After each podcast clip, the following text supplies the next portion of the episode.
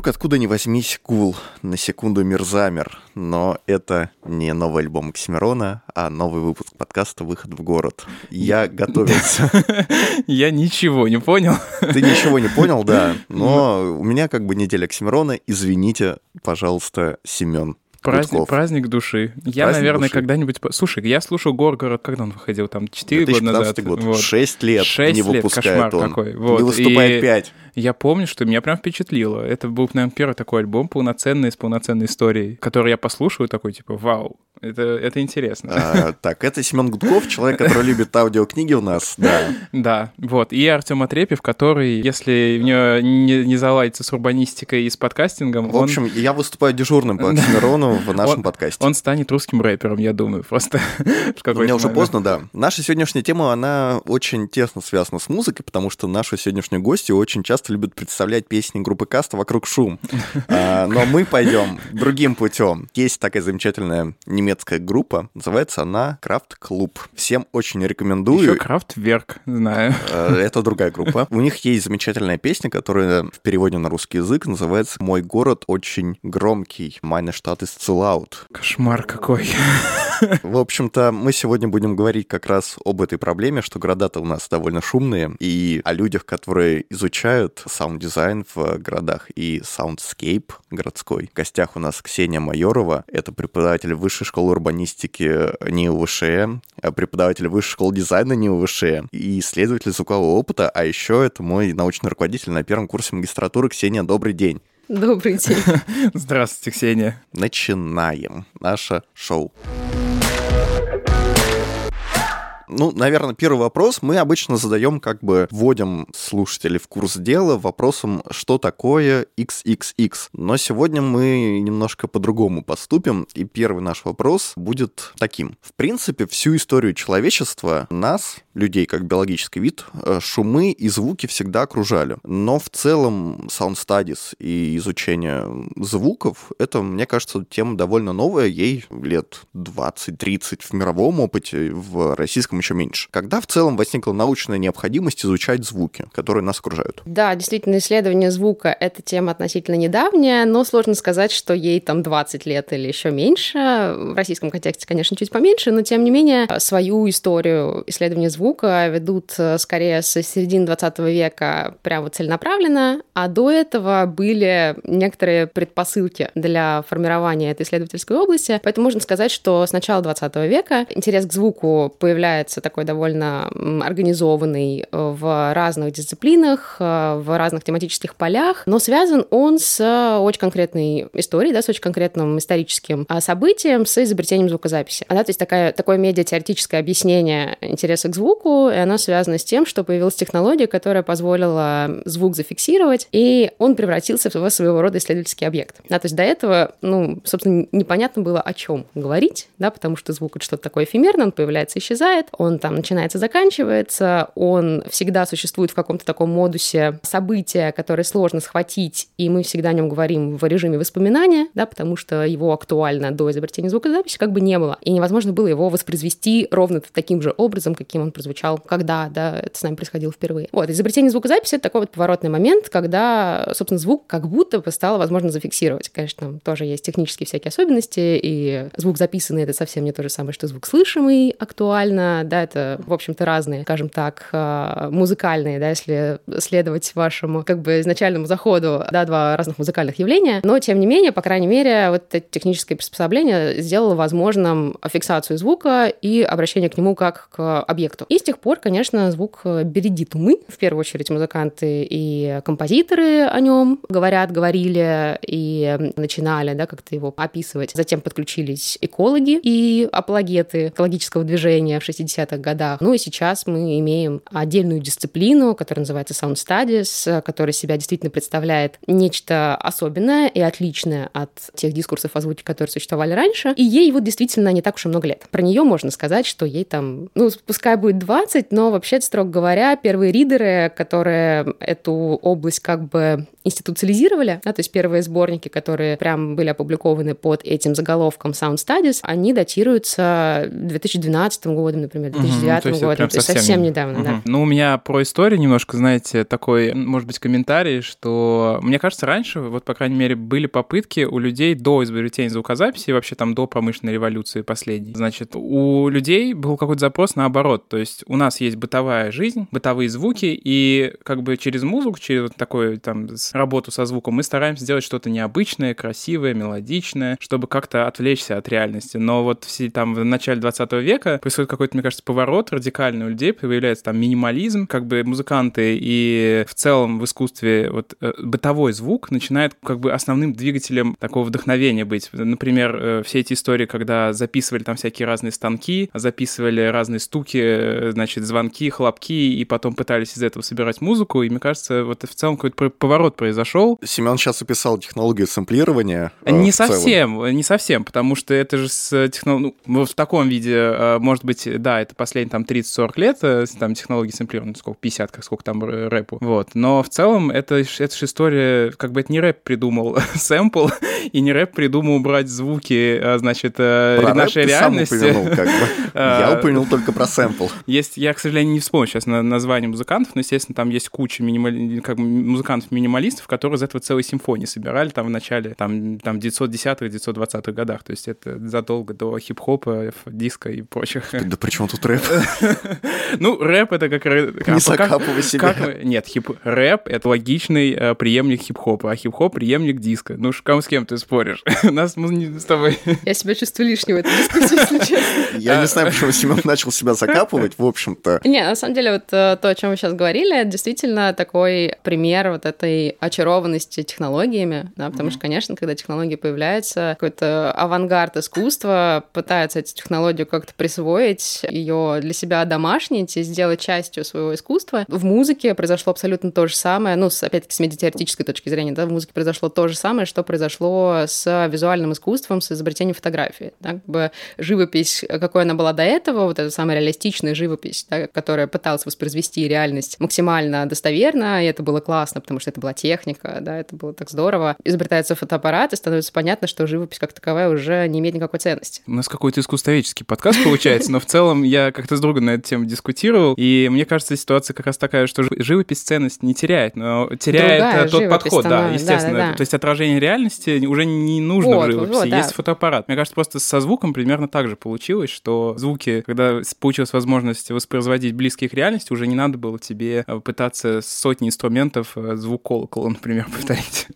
ну, то есть это, это такая история. Ну, Мне кажется, мы просто, Артем, не смотри на меня так, не смотри. Вот что ты так смотришь. Мы плавно подходим к следующему вопросу о том, как развивались звуковые исследования. То есть, э, мне кажется, мы уже более-менее выяснили, что они, наверное, вот эти исследования звука начались именно с музыкальной mm-hmm. как бы сфере, но постепенно они переросли во что-то более практическое, там, практически mm-hmm. ориентированное. Вот можете вы про этот период тоже рассказать? Да, ну, э, если так как бы широкими мазками говорить, то действительно первый период, там, условно, до середины 20 века, это скорее музыкальные эксперименты и отчасти медицинский интерес к звуку в аспекте шума. Mm-hmm. Да, то есть он, в принципе, появляется тоже в первой половине 20 века, и там научные публикации появляются на это счет и так далее. Вторая большая веха — это непосредственно формулировка исследовательской проблемы относительно звука, и она связана с очень конкретным персонажем. Это Раймонд Мюррей Шейфер, про которого наверняка все слышали, кто хоть как-то эту тему там гуглил, как-то пытался в ней сориентироваться, потому что о нем говорят все, включая меня, изо всех э, как бы углов. Это просто неизбежно. Вот. И этот человек в 60-х годах, по сути, поставил э, ключевые исследовательские вопросы, эти самые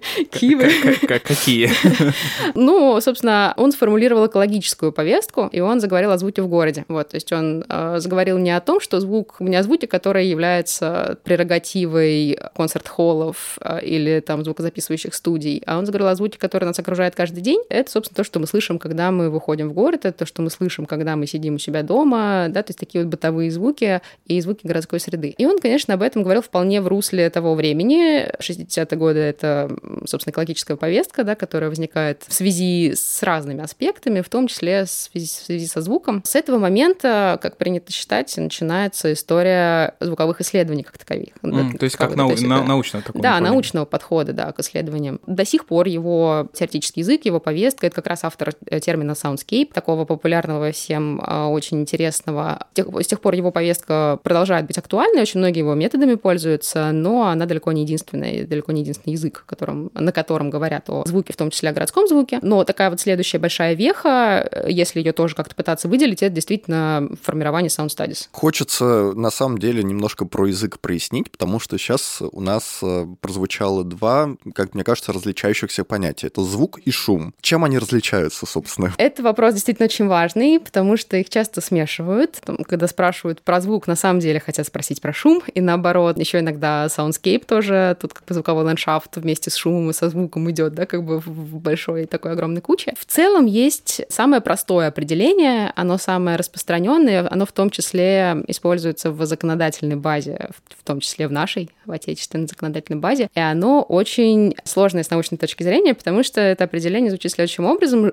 Э, шум — это неприятный звук, да, или неблагоприятный звук, да, и вот как бы тут ага. возникают вопросы, да, как бы, э, То есть я свой голос могу назвать шумом, потому что мне не нравится, например. Если он вам не нравится, то, видимо, да. Да, ну, то есть и кому-то может показаться, что здесь что-то прояснили, но мы с вами понимаем, да, что это, только больше вопросов порождает, потому что становится непонятно, что такое приятный, что такое неприятный, кому он приятен, кому он неприятен, чей голос тут учитывать, чей голос не учитывать и так далее. У Шейфера, у того же самого, было свое определение звука, оно тоже такое очень метафорическое, очень художественное, скажем так. Он говорил, что шум — это звук, который мы привыкли игнорировать. И здесь уже его теоретическое, как бы теоретический поинт возникает, который связан с некоторой такой чувственной атрофией человека, который живет в городах, да, она там связана, опять-таки, там с блазированностью, да, там все вот эти вот классические языки описания, опять-таки, там ранее социологии города, они тоже здесь вполне уместные, а, да, то есть речь идет о том, что есть чувственная перегрузка, человек себя пытается обезопасить, он э,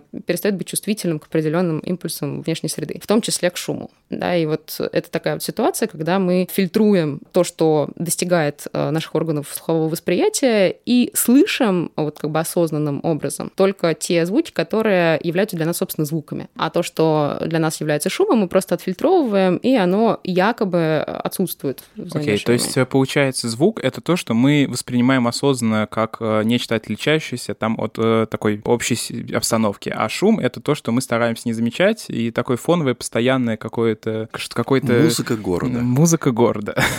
Ну, вот у Шейфера это звучит так, но он пытался как бы сделать акцент на своих определенных темах. Да, мы понимаем, что в ряде случаев, когда мы говорим про городские конфликты вокруг каких-то шумов, конечно же, шум там выходит на передний план, становится звуковой фигурой, и мы его очень даже замечаем. Вот, поэтому такие тоже определения, они очень ситуативные, да, не всегда они удобные. Еще один совершенно дурацкий способ задавать шум — это мерить звуки в децибел. Но, и... мне кажется, самый популярный. Самый популярный, да, Ну, потому что он самый практический. Ну, ну да, самый простой, потому что, ну, у тебя есть задача, вот у нас там из недавних рабочих задач, да, есть э, трасса довольно, довольно активная, и надо понять, сколько высадить озеленения, чтобы снизить уровень шума. Ну, как бы это довольно практически ориентированная задача. Да, да, она действительно, ну, такая, такое определение шума действительно применимо, и оно удобное, и оно в ряде случаев эффективное, но оно, если как-то пытаться звук исследовать, да, не просто решать какую-то прикладную задачу, например, в градостроительном проекте, а пытаться как бы подумать, а что же нам вообще с этим всем делать, то выясняется, что это, ну, в силу своей формальности, это определение бессодержательное, да, то есть действительно все звуки звуки определенного э, уровня громкости являются шумом, все звуки, которые не достигают этого уровня громкости, они являются звуками. Да? Но ведь это же не так. Мы ведь понимаем, что шумы могут быть э, раздражающими и тихими при этом. Угу. Да? То есть что-то здесь такое вот шумит, оно очень неприятное, но при этом оно укладывается в эти формальные показатели. Ну, типа дрель, не знаю, на три этажа ниже, например. Ну, например, да. да. Мерение в децибелах, это, мне кажется, ну, неплохо, когда есть какая-то задача померить пиковые именно угу. показатели во-первых, человеку непонятно, вот когда показывают там сколько-то XX децибелов, что это такое, я не понимаю, например. Но когда это э, там уже сравнивают, например, с э, громкостью на рок-концерте или там взлетающим самолетом, это уже какой-то плюс-минус адекватный формат начинает обретать, но в целом показатели там громкости это для обычного ну, человека это ничего не говорят. Это бюрократический язык, да. тоже вполне необходимый, потому что, ну, к сожалению, мы не сможем в законодательстве закрепить понятие звук и шум, сделать их раздельным, как мне кажется, и потом это только усложняет работу, как бы, поэтому, наверное, для бюрократической такой, для практической работы это окей. Запретить, например, машины без э, глушителя, как, который на пике своей активности там выдают под сотню децибел, это да, это ок, но мерить какие-то там фоновые шумы, ту же самую дрель на три этажа ниже, это не ок. М- может быть. Нет, просто здесь должна быть какая-то более, ну, не то чтобы более гибкая шкала, но, по крайней мере, какая-то какое дополнительное, дополнительное пояснение. Потому что, опять-таки, да, вот в зависимости от того, как мы задаем, либо мы говорим, что шум — это звук, который превышает определенный уровень децибела, либо мы говорим, что шум — это звук, который является неприятным. И в том и в другом случае у нас есть и как бы плюсы, да, э, ну, как мы понимаем, что именно здесь является рабочей стороной, да, как бы этого определения. Но и есть минусы, потому что ряд случаев просто невозможно урегулировать как минимум, ну да, вот я вот буду, наверное, останусь при своем мнении, считать, что шум э, вообще заграни... ну, как бы мерить шум в децибелах для практических э, задач — это единственный эффективный способ, потому что, например, у нас есть прекрасный скрипач, пусть будет он играть у себя в соседней комнате, он играет действительно очень красиво, но если это он делает каждый день в 6 утра, то ты можешь просто прийти и формально сказать, ты играешь громче, чем нужно, не играй. и все. Даже если это очень красиво, ты, тебя, ты не сможешь выдержать это на ежедневной основе в течение там года. Это невыносимо. Поэтому шум позволяет как раз вот э, решать э, в ситуации, когда ничего не понятно, ты апеллировать хотя бы к чему-то там жесткому какому-то критерию. Мы тут подходим, мне кажется, к понятию шумовое загрязнение. Как его в целом можно определить и как, например, ну, возможно, законодательными актами каким-то оно определяется? Ну, шумовое загрязнение — это такое константное состояние, это такое постоянное шумовое. да, то есть когда этот шум никуда, в общем-то, не девается, он э, звучит постоянно. Ну, и тот он, самый скрипач в 6 утра. Ну, ну, да, если он круглые сутки, например, э, играет на своей скрипке, то вполне себе. Да, ну, по крайней мере, да, э, там проезжей части, машины более-менее круглосуточно по ним ездят, да, с большей или меньшей эффективностью. Строительные работы тоже, в основном, это процесс практически не прекращающийся. Даже если на ночь там что-то немножечко утихает, что-то все равно происходит, а какая-то техника все равно работает, какие-то шумы все равно производятся, да, то есть это некоторое такое состояние постоянной погруженности в эту шумовую среду. Это одна из ключевых экологических проблем на сегодняшний день в мире, да, то есть э, там тоже, наверное, вы слышали эту историю про Всемирную организацию здравоохранения, которая считает шумовое загрязнение второй по значимости проблемой после загрязнения воздуха. И то есть это действительно не, не пустые слова, это не какая-то там эстетическая прибаутка, да, это вполне себе один из ключевых экологических э, бичей ну, сегодняшнего. Времени. Ну, мы говорили про источники, собственно, шумового загрязнения. Там самый главный, наверное, в городе это там автомобильные mm-hmm. дороги. Второй это у нас, как Плачущие мы сказали, дети. Да. Насколько я знаю, тоже довольно популярный источник, довольно частый источник это вентиляция, особенно mm-hmm. в крупных каких-то. Вот, в Москве-Сити есть отдельно вот эти вентиляционные шахты, к которым, если ты подходишь, там можно, ну, очень сильно, очень сильно ничего не слышать. Как человек, который работает в Москве-Сити, я ни разу не подходил к вентиляционной шахте, потому что я не знаю, где она находится в моей башне. Потому что там никто не ходит по Москве-Сити пешком. Я вот ходил. И там периодически стоит на Белой площади та же самая, стоит э, огромная вытяжка, не знаю, как называется. И, это вытяжки э, ресторанов, как правило. И да, ну, в общем, какие-то такие фоновые, видимо, инфраструктурные вещи. Это... А какие еще источники есть? Ну, стройка, э, строительные работы — это угу. тоже один из ключевых источников шума, потому что они тоже в больших городах есть всегда. Перемещаются, конечно, с места на место, но тем не менее. И, ну да, люди, бизнес, те же самые рестораны, магазины с музыкой, с техническими шумами. Люди, ну, в смысле, разные городские агенты, типа там звуко- уличных музыкантов, э, да, которые могут uh-huh. использовать звукоусиливающую аппаратуру. Да, дети, животные. Ну, если тогда говорить, ну, есть и есть этот шум, да, почему мы должны этим заниматься, почему должны этим интересоваться? И какие последствия он за собой несет, этот, этот фоновый шум, который есть везде, в общем Почему должны этим заниматься, кроме как э, желания собрать побольше штрафов? Вот я, я, я бы так уточнил этот вопрос. Что за постановка? Окей. Штрафы не исследователи собирают, хотя, может быть, иногда и можно было бы. Последствия для здоровья в первую очередь, но это вообще такая очень э, гуманистическая оптика. Тема шумового загрязнения, как вся экологическая тема, она в первую очередь формулируется как опасность для человека. И шумовое загрязнение тоже несет, конечно, определенные опасности. Они, эти статистические закономерности зафиксированы. Да, есть много публикаций публикаций, собственно, начиная с 20 века, все это время эти исследования проводились, и разного рода последствия для человеческого здоровья зафиксированы, начиная, собственно, с поражения органов слухового восприятия, да, что самое логичное, да, что люди просто начинают глохнуть. И есть, например, исследование недавнее, в 2017 году, по-моему, оно было проведено, где замеряли статистическое соотношение между средним показателем шумового загрязнения в городе, в больших столицах проводилось это исследование, и, собственно, чувствительностью к звуку звуку у населения. И, конечно же, эта закономерность получается обратная, да, чем выше уровень громкости, тем ниже чувствительность, что вполне логично. То есть это, естественно, одно из первых последствий, но оно не единственное. Есть связь с работой нервной системы, с работой сердечной системы, сердечно-сосудистой системой, с психическими заболеваниями, с развитием детей, психоэмоциональным развитием, с успеваемостью в учебе на детей. Это такие, казалось бы, вещи, которые очень-очень далеко находятся от слуховых наших органов. Тем не менее, связь с этим всем есть, да, потому что э, фоновый шум — это повышенная утомляемость, несмотря на то, что это не является, опять-таки, там, каким-то фокусом нашего восприятия, мы делаем вид, что э, шума никакого нет, но мы э, постоянно с этим фоновым шумом боремся. То есть все равно мозг тратит какие-то ресурсы на его фильтрацию? Да, да, конечно, конечно. И, собственно, физически, да, не только как бы мозг, но и тело тоже на это все реагирует и, конечно же, изнашивается. Вот. Поэтому последствий для человеческого здоровья здесь очень много. У меня возник вопрос, а может ли шумовое загрязнение вызывать какое-то привыкание? Потому что это же частая довольно история, когда мы перебирается человек из большого города, перебирается в небольшое там э, село или там э, на дачный участок свой. Я, как человек не из большого города, но все же как бы из города в целом, когда я перебирался там на свою дачу, ну, это довольно дискомфортно, когда ты не слышишь ничего.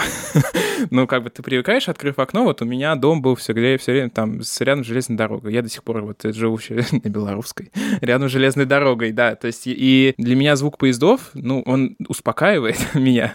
А когда ты, ну, как бы, как бы изолируешься от этого шумового загрязнения, есть ощущение, что как будто ты теряешь э, привычную среду обитания. Есть теория, что ты просто его в городе не воспринимаешь, а когда шумовое загрязнение отсутствует, ты резко это как бы начинаешь понимать. Более четко слышать. Да. Ну да, ну, во-первых, человек э, существо очень адаптивное, ну, привыкает, в общем, практически ко всему. А вопрос в том, сколько сможет он прожить, да, в этом, в этом контексте, к которому он привык. А, вот, поэтому, конечно, мы к шуму тоже привыкаем, а, ну, собственно, с ним рождаемся, да, если мы рождаемся в больших городах и с ним растем, и вообще это некоторая норма для нас, воспринимаемая норма. И когда мы попадаем в другой какой-то контекст, это очень дискомфортно, просто потому что, не потому что это хуже для нашего организма, да, просто потому что это непривычно. И к такому же тихому контексту очень быстро можно привыкнуть, и после этого в город не захочется возвращаться. Есть такой сейчас тоже довольно распространенный феномен вот в связи с э, пандемией. Многие люди начали перебираться за город. Поняли, что бывает и по-другому. поняли, что оказывается, да, оказывается, так можно было, и совсем не хочется уже возвращаться обратно. Не хочешь на дачу? Ой, слушай, я с удовольствием. Семен? Я с удовольствием.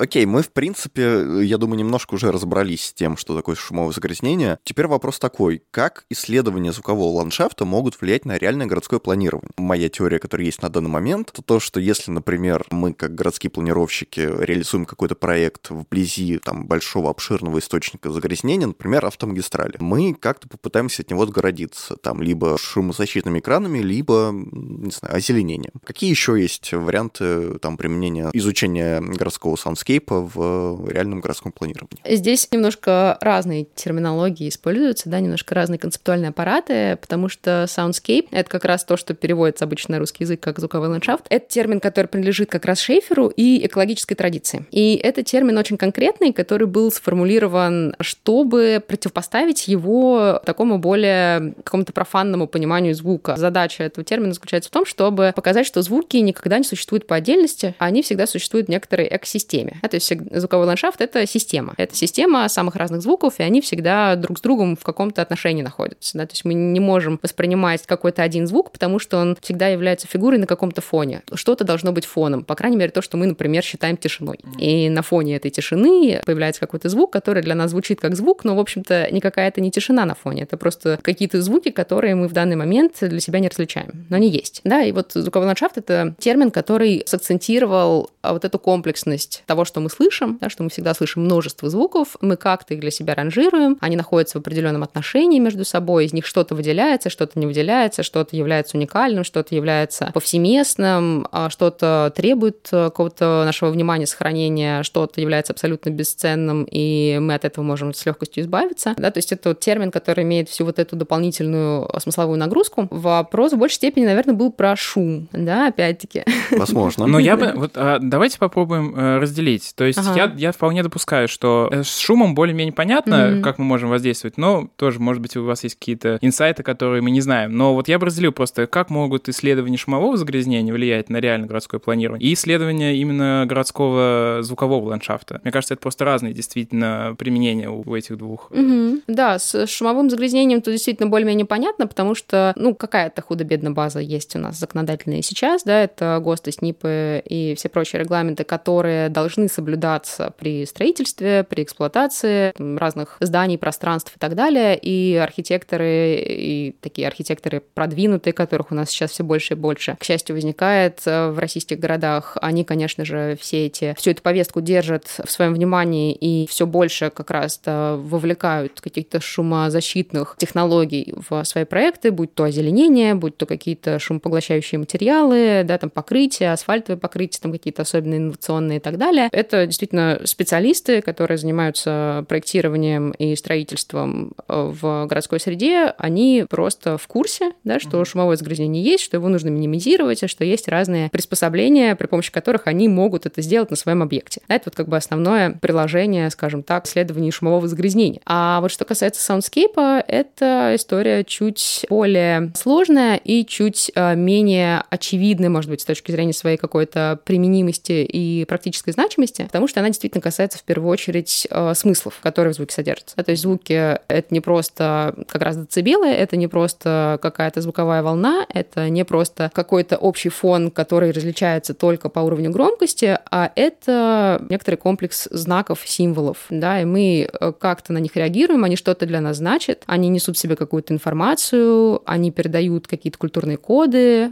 они символизируют какую-то уникальную ценность там, объекта, места, города, социальной группы и чего-нибудь еще. И вот это все звучит как раз в наших городах. Да? То есть вот исследования языкового ландшафта, они во многом именно в эту сторону нас уводят. Это потенциальный какой-то комплекс вопросов, да, которые в городских исследованиях, например, или в градостроительстве, может быть, с этим связаны. Это вопросы, касающиеся культурного наследия, да, потому что выясняется, в общем-то, что действительно звук — это а, тоже пример пример, ну, некоторые звуки, да, это тоже пример нематериального культурного наследия, который mm-hmm. тоже достойно защиты, достойно какого-то там воспроизведения, особого, особой охраны. А есть ли какие-то примеры? Потому что вот у меня, ну, первое, что это, на самом деле, это вопрос я только что хотел вам задать. Mm-hmm. Может ли звуковой ландшафт быть вообще культурным наследием каким-то? У меня почему-то всплыло в памяти, ну, какая-нибудь э, там э, часы на Спасской башне, mm-hmm. да, и вот этот звук. Но это такой довольно банальный какая-то, мне кажется, довольно пример. Есть ли вот какие-то такие примеры, когда звуковой ландшафт либо либо города в целом, либо го- э, там какого-то района в городе, он является, ну, довольно значимым с точки зрения там культурного наследия какой-то. Ну, я думаю, что в любом сообществе городских историков вам расскажут про такой культурный ландшафт абсолютно в любом городе. Я вот пару лет назад э, модерировала дискуссию в Казани по поводу культурного наследия, как раз посвященную звуку, и там есть большое сообщество архитекторов, архитектуроведов, не знаю, как они называют, теоретиков архитектуры, а, вот, которые очень озабочены этой вот проблемой. В том числе речь идет о том, что мы пытаемся как-то воспроизвести какой-то внешний облик, например, старой татарской слободы, да, есть угу. такое небольшое местечко в Казани, при этом мы внешний облик воспроизводим, все остальное не воспроизводим. А ведь есть какие-то практики, есть какие-то там а, люди, способы перемещения, а, торговые практики, звуки, в конце концов, да, потому что звук — это ну, неотъемлемая составляющая практик. Угу. Да, то есть звук — это не что-то, что звучит само собой как-то абстрактным образом, а это то, что Э, связано с происходящим. Вот, с какими-то там животными, людьми, с тем, что они делают, с тем, как они разговаривают, с языком, на котором они говорят и так далее. Да. У нас получается такая немножечко бутафорское такое воспроизведение этой старины, потому что мы фасады реконструируем, а наполнения нет. А возможно ли в такой ситуации вообще в нынешнее время тогда воспроизвести аутентичные какие-то там исторические районы, учитывая, что практики изменились, э, ну, не то чтобы кардинально, а трижды кардинально. То есть mm-hmm. ничего от того, что было раньше. Но мы же не можем по старой татарской слободе пустить э, значит, э, упряжки лошадей, посадить людей, которые... Там, ну, то есть это же невозможно. Почему не можем? Ну, это еще больше бутафория будет. Да, это действительно так. Это абсурд. То есть тут встает как бы ряд вопросов, действительно, насколько это будет естественно, неестественно, да, насколько это будет возможно, невозможно, насколько это будет какая-то экзотизация или же там реальная охрана наследия и так далее. Вот, но в любом случае сам разговор об этом, он пока еще является очень контринтуитивным и очень новаторским. Да, то есть это пока действительно то, что озадачивает и не дает каких-то прямых ответов, но в любом случае думать в эту сторону нужно, потому что действительно не только Спасской башней да, бы звуковой ландшафт создается, а в первую очередь он даже создается не такими знаковыми объектами, а какими-то вот микроскопическими социальными взаимодействиями. Но и знаковыми объектами, конечно, тоже. Да, в этом смысле, например, очень большое значение имеет культурный конфликт там христианства и ислама. Да, есть, конечно. Вот, Угу. потому что это опять-таки вопрос о том, э, кому принадлежит городское пространство. Э, это интересно, потому что, ну, наверное, действительно, вот э, есть два пути изучения, которые как можно интегрировать в городское планирование, ну, как я сейчас вижу. Это изучение именно звука как ориентира какого-то, да, то есть ориентация в пространстве с помощью звуков. И второй вариант — это какое-то культурное наследие. Ну вот, опять же, если когда ты приезжаешь в Стамбул, естественно, ты погружаешься в абсолютно другой звуковой ландшафт, потому что, ну, просто кардинально отличающийся. И я скажу, меня в первые там несколько поездок это очень сильно вдохновляло, потому что вообще по-другому город живет. И практики, завязанные на этот звук, они просто город меняют вот по щелчку пальцев. Есть теория, что меняет не практики, а то, что все вокруг, например, говорят на другом языке, который ты не воспринимаешь, и ты себя чувствуешь в Стамбуле немножко... Таким... Нет, ты понимаешь, это вот ситуация, когда звучит звук, значит, как, как зовут человек, который... Э, Муэдин. Муэдин, да, наверное. И э, ты слышишь этот звук и понимаешь, что в этот момент город умирает. Вот на улице тишина. Это же не про язык, это про практику, которая связана, знаете, с этим звуком. То же самое, э, я думаю, что у каждой страны, на самом деле, есть какой-то такой знак, или у города, ну, тот же самый Биг Бен, да, пожалуйста, когда звук, я, кстати, не знаю, он, он, они играют? Хороший вопрос. Ну, то есть у меня... Он пока на реконструкции, насколько я знаю. Ну да, это интересный тезис о том, что я, я, я раньше об этом не задумывался, на самом деле, что такие знаковые объекты могут генерировать какие-то довольно сильные культурные образы, на самом деле. Вау. Инсайты Семена, конечно я же. Все, я просвещенный теперь буду.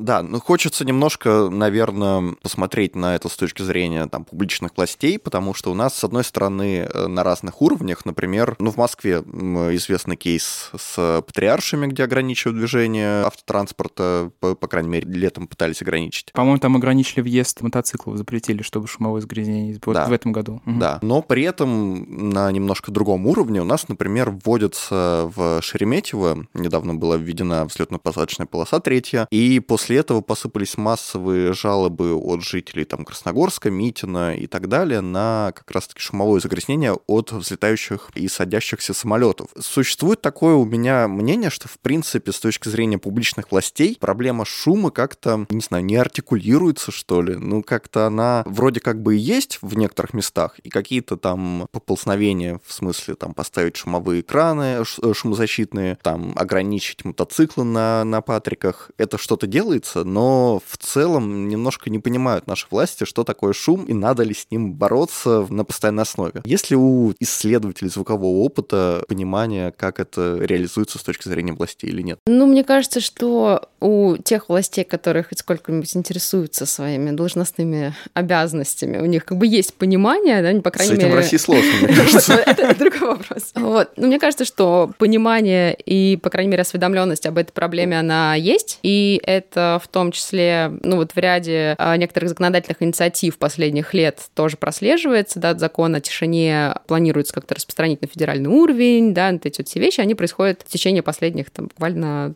трех-пяти лет. И это, конечно, очень тенденция радостная да, она как раз э, говорит о том, что мы пытаемся разобраться, пытаемся как-то это начать регулировать, и в том числе образовывать людей, носить до людей информацию о том, что, вообще-то говоря, есть определенные нормы, и они вот в этой области тоже существуют, и тоже ими нельзя пренебрегать. А можно ли говорить, что это такая немножко гуманистическая история?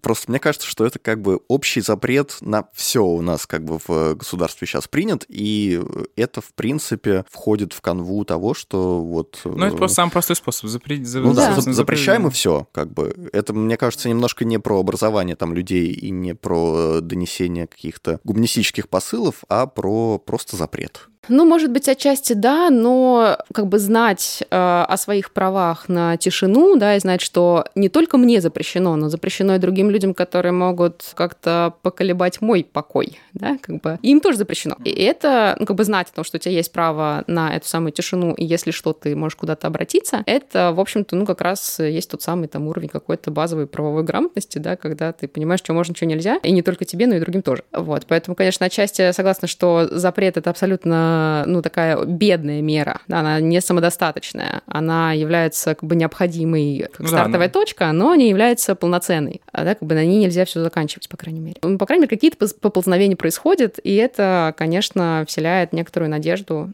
то, что... А какие бы меры будущем... тогда могли ага. бы, помимо запрета, ну, быть введены, чтобы, ну, как-то снизить ур... вот, уровень этого фонового шума для горожан? На уровне именно властей, да? Как ну, бы административные э... какие-то меры? Ну, типа, в целом там... административно, но можно, можно и как бы в, в целом вообще комплекс мер какой-то, который поможет э, снизить э, шум там на конкретном участке. Ну, это, во-первых, да, повсеместное э, внедрение этих вот правил, да, шумовых, потому что они как бы действительно есть на каком-то таком а, городском уровне, и в целом есть этот закон о тишине, и как бы он пока еще существует во многом формально, да, потому что далеко не всегда удается действительно его там, добиться его а, применения, скажем так. Но на локальном уровне, например, на уровне там, жилых домов, а, на уровне отдельных организаций, на уровне отдельных дворов, отдельных общественных пространств, там, транспортных средств, далеко не всегда эти вещи как-то обговорены, регламентированы артикулированы. А далеко не всегда эти правила есть, далеко не всегда не артикулированы. И ты как бы находишься в таком состоянии подвешенности и, в общем-то, бесправности, да, потому что, например, ты не можешь там попросить кого-то предпринять меры относительно какого-то очень громкого пассажира в общественном транспорте, просто потому что нигде не написано, а есть ли такое правило, что нельзя шуметь в общественном транспорте, знаете, там на детской площадке. То есть, на самом деле, какой-то первая мера — это информирование, там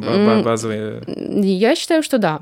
Я считаю, что тут э, действительно нельзя пренебрегать как бы людьми и вот этой вот силой социальной, которые себя горожане представляют, и действительно дать им инструмент э, регулировать, ну. э, да, как бы знать, вести себя корректно и помогать другим вести себя корректно. Вот это, конечно, Но здесь да, возникает феномен, мне кажется, который у нас так называется, это доносы. Mm. И как у нас, конечно, не принято жаловаться. Принято жаловаться только если тебя убивают, и то как бы можно и потерпеть. Я как думаю. убьют, так да. проходить. Вот. А при этом вот про эффективность вот этой меры по там тихим часам я вспомнил э, прекрасный э, YouTube-канал стендап-клуба, где один из э, комедиантов назовем его так. Я рассказываю свою историю о том, как у него сосед, тоже вот была проблема с шумным соседом, который делал ремонт круглые сутки. Он приходил несколько раз, пробовал жаловаться, ничего не помогало, и в конце, в конце концов он пришел и сказал, так, у меня, значит, есть время с двух до четырех. Если ты хоть раз, э, значит, э, сделаешь это, то ну, будешь работать в это время, я, значит, на тебя заявление напишу. Что произошло? Э, человек сидел с секундомером, с часами и смотрел, что если вот сейчас там 14.001, и он сверлит, я пойду писать заявление. В итоге с 14 до 16.00 человек не делал ничего, mm-hmm. вот э, как бы наш герой сидел с часами, смотрел, чтобы подловить его,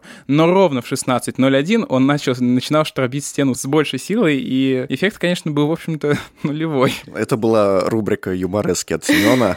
Ну, э, это вопрос культуры, да, как бы донос — это, это что такое? Это когда, ну, скажем так, не прояснена какая-то адекватная правовая сфера, да, как бы, угу. когда есть что-то, что всем кажется, что оно разрешено, и оно нормальное, но законом оно запрещено. Да? Как mm. бы такая вот несостыковка между правовым уровнем, на который, собственно, в силу которого может это дано состояться. То есть донести можно, потому что есть какая-то там мера, да, какой-то пунктик, по которому кого-то можно привлечь. Между вот этим уровнем несостыковка и уровнем какого-то бытового сознания. Люди думают иначе. И вот вопрос в том, чтобы привести это в соответствие, да, чтобы люди э, понимали, что есть э, некоторая категория аудиального комфорта, и она действительно важна, и это не какая-то, опять-таки, причуда, да, это действительно то, на что люди имеют право, находясь у себя дома. И она, собственно, подтверждается э, определенными правовыми документами. Mm-hmm. То есть есть документы, которые делают возможными какие-то санкции за нарушение этих правил. Да? То есть э, когда эти два уровня приведены в соответствие, вот такой ситуации доносов, по сути, возникать не должно. Потому что, ну, опять-таки,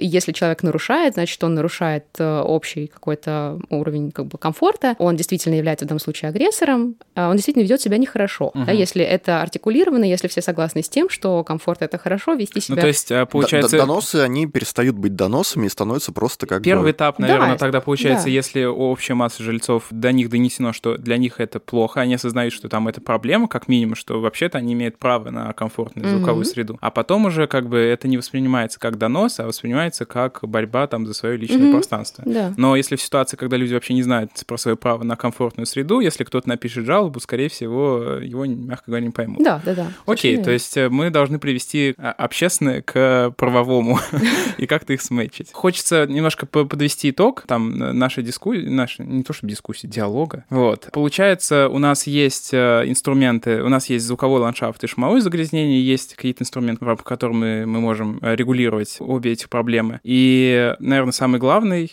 судя по всему, это, то есть мы, не, скорее всего, не, не сможем решить проблему с верху вниз, назвав, сказав, что так делать надо. Скорее всего, надо как-то делать, развивать низовой уровень, там, низовую ответственность и повышать сознательность, доносить людей, что они имеют право на комфорт, там, личный, звуковой. Артем, согласен? Аминь.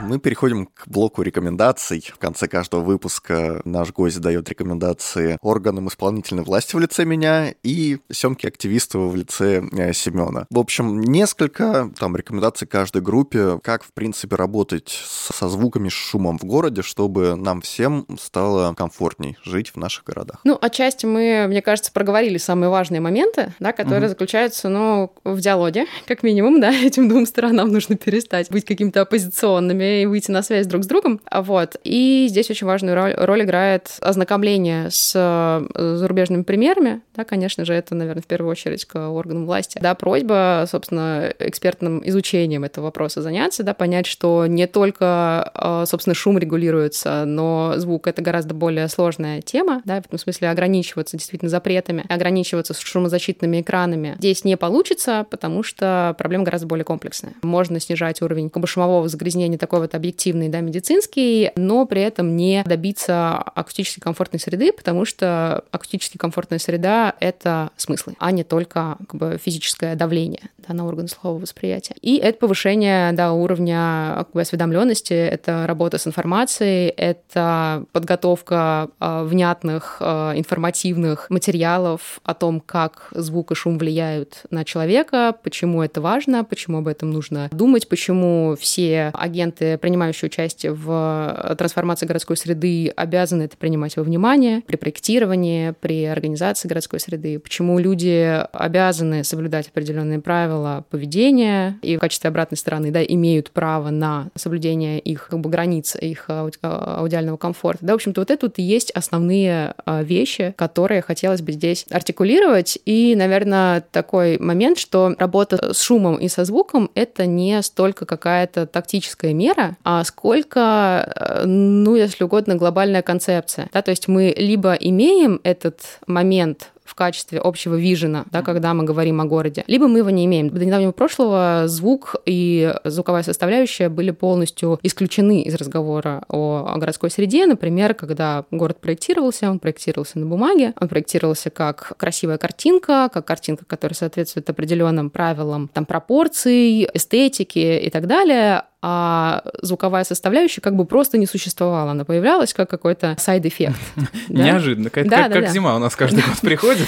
Действительно, да, и каждый раз никто не ожидал, что оно будет как-то звучать. Да, а сейчас э, это становится такой неотъемлемой частью э, нашего общего какого-то мировоззрения, да, когда мы об этом говорим. И это, э, может быть, привносит очень микроскопические и не сразу заметные какие-то изменения, да, но это преломляет наш угол восприятия городских проблем, в общем-то, всех и везде везде. Да? То есть э, здесь вот как бы хочется да, сказать, что это не какая-то вот конкретная мера, там, типа, например, везде расставить шумовые барьеры, а это общее понимание, да, это некоторая э, культура, которая это должна быть общественный договор новый, получается. Ну, наверное, можно так сказать, да, да. Вот. На ноте про общественный договор мы будем заканчивать. Да. Спасибо, э, Ксении. В гостях у нас была Ксения Майорова, преподаватель множества факультетов Высшей школы экономики. Спасибо, Ксения. Спасибо вам большое. Спасибо большое. Пойдешь слушать альбом новый дальше? Какой Или- новый альбом? Ну, переслушать будешь Оксимирон или что? Оксимирон еще альбом не выпустил. А Мы же в предвкушении, особенно Семен Гудков, который у нас большой любитель аудиокниг, как выяснилось. Да, и Артем Отрепьев, э, будущий рэп-исполнитель. Да, будущая рэп-звезда. Это был подкаст «Выход в город». Ставьте нам лайки, подписывайтесь на нас везде, где это возможно. Пишите нам отзывы. Семен еще что-то хотел добавить про... Конечно, у нас, какую-то есть, у нас есть Patreon. Надо хоть для приличия ссылку в Инстаграм закинуть. Закинь. У Закинем, закинем, закинем ссылку в Инстаграм обязательно. А, Делитесь э, с нами своими комментариями, эмоциями и деньгами.